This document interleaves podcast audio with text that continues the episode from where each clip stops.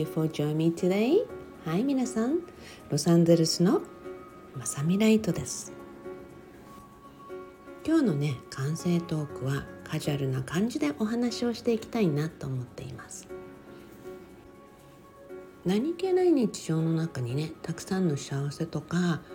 なんかいろんな学びっていうのがあるのよっていうお話はね何度もしてきたと思うんですね。でまあいろんな人がすごく言ってると思うんです。なのでね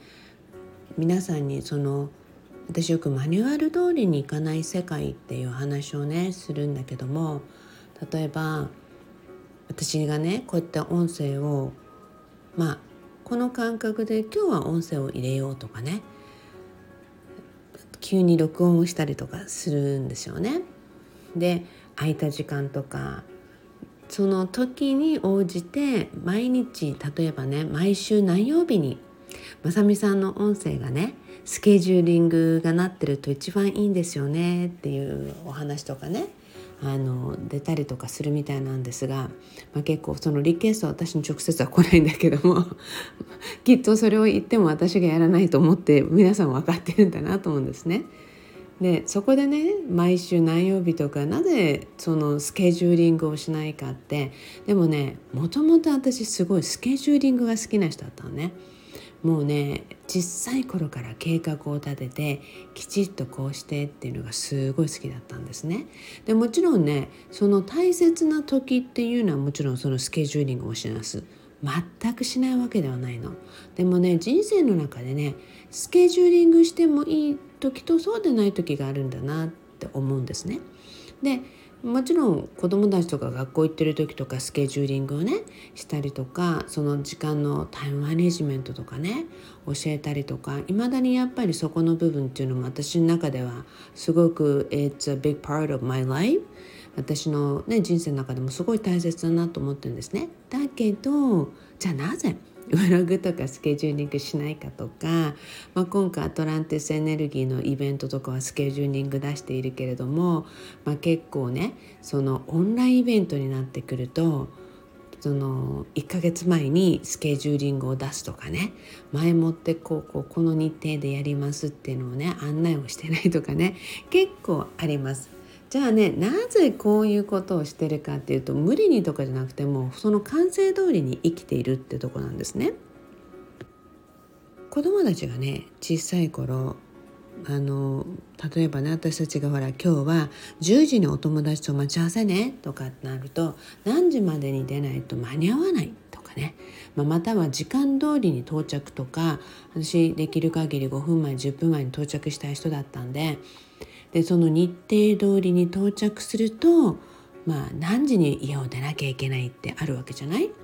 でもちろん子供たちにね今日は何時までに出るからちゃんとそれまでに準備しようねとかって言って言うじゃない？でもまあ、子供たちで自分の好きなことをやったりとかしながらねもう時間間に合わないでしょ。あと10分だよね。とかあと10分で出るよとかって言っても全然全然進まない時とかね。もちろんたくさんあるわけで、まあ、この話をしてるともう子育てしてる人なんてねもうその気持ち分かりますっていうようなね言葉が絶対出てきそうなんだけどもそういう時ってねまあ、もちろんね時間が差し迫ってくるとイライラするのね基本は。いやもう間に合わないでしょって思ったりするのね。でそこでねイライラする時ももちろんありました。だけどね絶対そういう時に限って学ばされるの。なぜかというと大抵ねそれでもうほら遅れちゃったでしょっていう感じで出発するじゃない？そうするとね待ち合わせの人からね必ず連絡が来たんですよ。ごめんねって15分ほど遅れるからとか30分ほど遅れるからって言ってね連絡が来てでそうするとねドンピシャで必ずこっちも遅れることによって相手が遅れたことを気兼ねすることなく「あ大丈夫ちょうど私たちも今着いた頃なの」って着いたところよとかねあの本当にそのベストタイミングっていうところで壊すわけですね。そうすると私としては予定通りにとか思っていても子どもたちが遅れたり遊んだり何かに夢中になってる時って、まあ、大抵ね基本的に、まあ、これはきっともう向こうも遅れてくるんだろうなとかねそんな風に思えるようになってだからある程度の時間は言うんですね。今日はこの日程までに出るからねとかでそうやって子どもたちとかと話をしてで大体必要な時っていうのはちゃんと子どもたちも時間通りに出るしもうそうじゃない時って絶対宇宙が子どもたちの気をそらしてるんだなと思うんですね。まあそんな風にねあの例えば何かがあったとしてももちろん何も言わなければね向こうにも伝わらないのでちゃんと時間を何時までよとか言っておいてそれでもうまく進まないっていう時は必ずその宇宙の流れに沿っていてイライラしたり子供たちを叱ったりとかするわけではなくあこの流れなのねっていうふうに受け取るっていうこともすごい大切でね、まあ、要はイライラして損したっていう時間をね減らしてほしいなと思うわけですよね。でもねこれはねすごく臨機応変であってだからといって最初からルーズになっていたら絶対またそこでねあの時にはチャンス逃したりっていう人もね、まあ、いました。なのでもうあのの流れを読むっていうことすごく大切でこれね皆さんの中にねうーんあの習得してもらいたいってことで結構ブログを読み続けてた人とかこういった音声を聞いてる人たちとかだいぶその感性とか感覚が分かってきましたって言ってくれるのでそれはすごい嬉しいのね。特にねこれからの時代ってまさに宇宙の流れっていう感性通りに進んでいく時代がもっともっと強くなっていくと思うのね。だからこそ皆さんにマニュアル通りにはいかなくとも感性を高めたライフスタイルっていうのをエンジョイしてもらいたいって思うんですね。まあ、これはねよくあの知ってる人とかいろんな人がねあのなていうのかな例えば付き合ってた人と別れたとかねまあそういうお話とかねいう時とかにもまあ大丈夫必ずまたいい人に出会うからということで、まあ、本当にその出会いになった人たちも結構いるわけですよね。またはなんか心の中でまあ妥協しながらこの人でいいのかなと思いつつ婚約をした人とかねで絶対私が会えない私に紹介したいって言っても会えないってことは多分これ破局になるんだなとか思ったことも実際にあってでそうするとねでもやっぱり相手はやっぱドキドキ動揺するわけじゃない？でもそのことによってね本当にその後にもっとさらに素敵な人にあの出会ってもう最高の幸せを得ていてもう本当にね感性とかまさみさんが言ってることがとってもこんなに重要なんだって分かりましたっていうようなお話とかね。だからこそいろんな場でこの感性とか私たちがその直感力とかねもうあの鋭くしていくってとっても大切なんですよ皆さん。要はこれ反対に言うと何かって言ったら計算通りに進まないとかねもちろん計算通りに進めるにはそれなりのまた楽しい感性を活用していくってこともありなのね。要はね自分に都合のいいように作ろうとか自分の都合のいいように進めようってなってくると物事がうまくいかなくなるっていうのがこれからの時代なのね。まあ、そこはね、うん、言葉が見つかんないんだけど、まあ、いわゆるもう本当にね nature to nature って heart to heart soul to soul というようにね私たちはねもう自然の中で心で感じて魂で感じてつながるところに必ず導かれる世界とかこの流れっていうのが今ここにうん、存在し始めてるんだよね。今までもあったんだけどもさらにそれがねもっと強くなってると思うのね。だからこそ皆さんにいつも言ってます。It's best thing you can be is being honest. 皆さんが一番最高の自分でいられるにはあの素直でいること。で誠実でいることってとっても大切なんですね。だからこそねまあ本当になんか私ねあのこうしてくださいああしてくださいっていうよりもカジュアルなトークがすごく多い音声にはなってるんだけどでもねその中にねたくさんのヒントを私なりに練り込んでいるのでそのヒントをねうん掴み取れるぐらいになりたいって思ってくれるとすごいありがたいのね。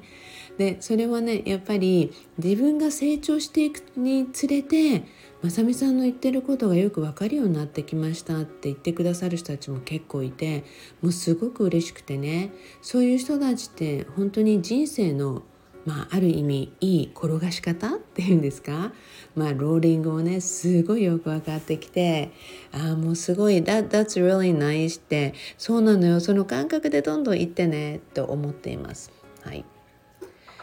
まあ、そんな中でねこの間はあの盲目の方をね思い出して私のブログとか心魔法とかもずっとねあの2つとも聞いたり、うんとね、読んだりしてくれていて読むっていうところなんかえどうやって読むんですか？って思ったんだけどやっぱりこのテクノロジーとか技術が進歩していくとねもの活字をあの聞くっていうことができるようになったりとかまたこの音声を出し始めた時にねすごいやっぱり優しくて素敵な方とかがね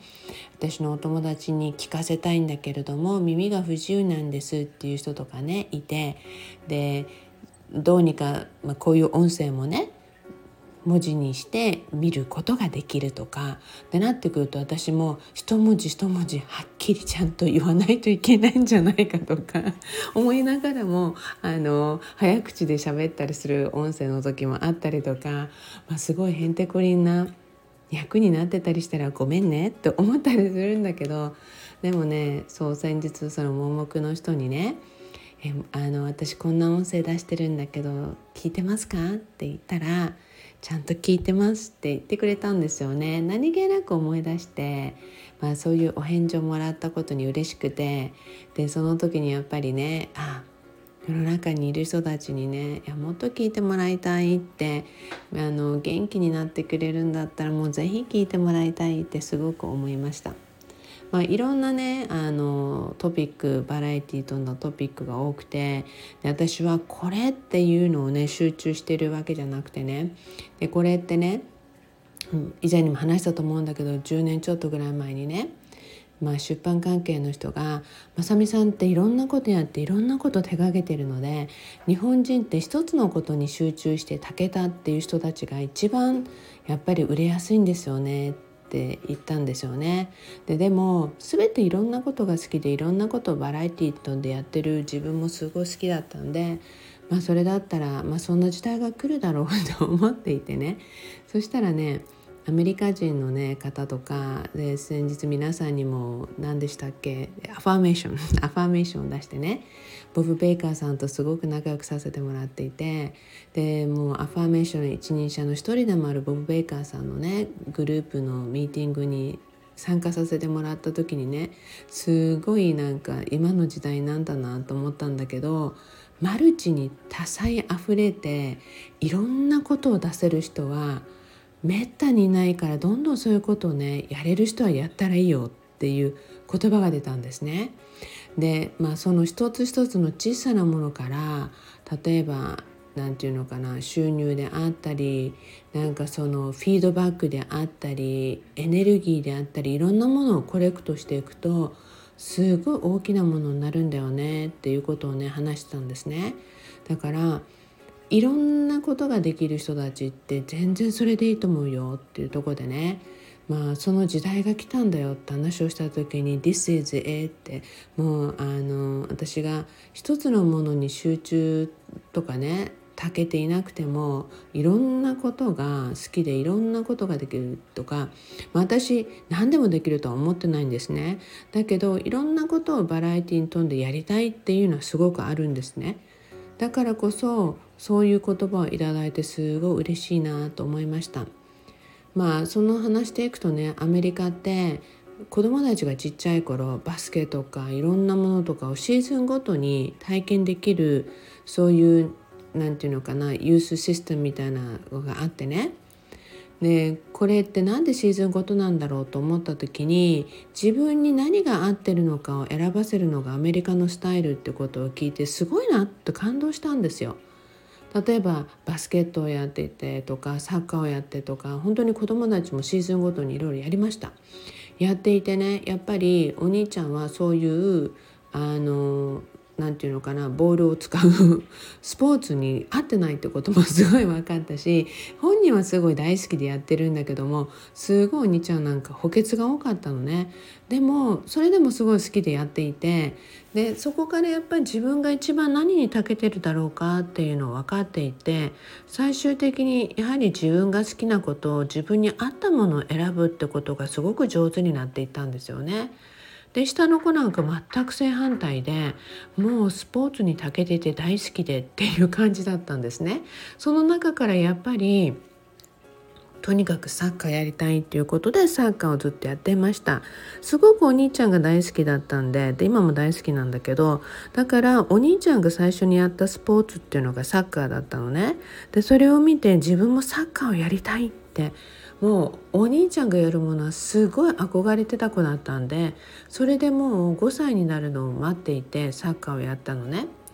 まあ、だからこそ何かいろいろやり始めて途中でやめたいって思う時とかも「あもう全然いいよ」ってちゃんと理由をね言えるんだったらやめてもらうってことは私は OK だったんでそんな風にしながら一つのものを長くやって続ける芽が出るまでやり続けるっていうものは本当に自分が好きだったらとかねまあいいんだけどそうじゃない時って子供とかね幼い頃って大人になるまでの間に